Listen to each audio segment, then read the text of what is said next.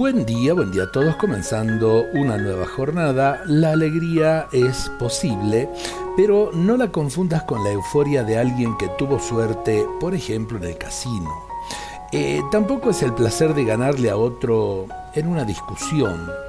Tampoco es el gusto de salir de vacaciones. Es algo más profundo y mucho más valioso.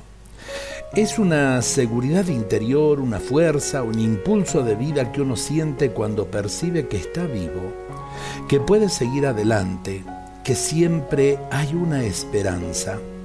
Pero sobre todo es la fuerza interior que uno experimenta cuando sabe que es amado, especialmente cuando tiene la certeza de que hay un que lo sostiene más allá de todo y por encima de todo hay un amor infinito que nunca falla y que lucha por sacarnos adelante en cualquier situación que vivamos. Esa es una alegría calma, que no se expresa en la risa o en la carcajada, no es una ostentación de felicidad, es un gozo interno, sereno y discreto, pero verdadero, profundo y estable.